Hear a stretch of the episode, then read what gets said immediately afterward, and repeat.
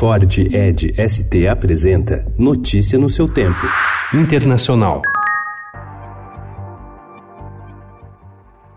O presidente Jair Bolsonaro voltou a fazer comentários sobre o processo sucessório na Argentina ontem, dizendo que o retorno da turma do Foro de São Paulo na Argentina está deixando o país cada vez mais populista e parecido com a Venezuela. Segundo o presidente brasileiro, se a chapa liderada por Alberto Fernandes e que conta com a ex-presidente Cristina Kirchner como vice vencer, o povo saca em massa o seu dinheiro dos bancos. No dia 11, o atual presidente da Argentina, Maurício Macri, foi derrotado nas eleições primárias com mais de 15 pontos de vantagem obtidos pelo candidato peronista Alberto Fernandes.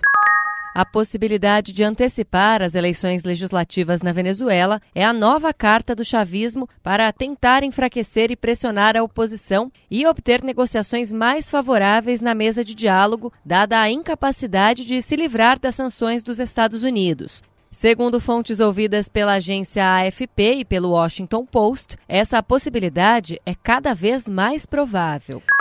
O governo da Espanha ofereceu ontem o porto de Algeciras para receber o barco Open Arms, que há dias permanece bloqueado em frente à ilha de Lampedusa, na Itália, com 107 imigrantes a bordo que não têm permissão para desembarcar. O primeiro-ministro espanhol Pedro Sanches tomou a decisão devido à situação de emergência no barco após duas semanas de navegação.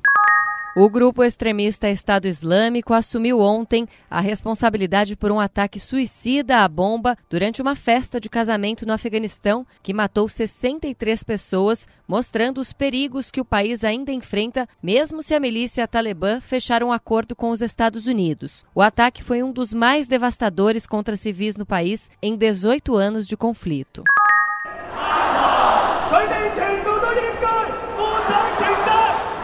Ato em Hong Kong de manifestantes pró-democracia reúne 1 milhão e 700 mil pessoas, segundo a organização. A polícia disse que o número de participantes foi de 128 mil. A demonstração de força pelos que defendem a resistência pacífica ao controle de Pequim sobre a cidade pressionou as autoridades. Notícia no seu tempo. É um oferecimento de Ford Edge ST, o SUV que coloca performance na sua rotina até na hora de você se informar.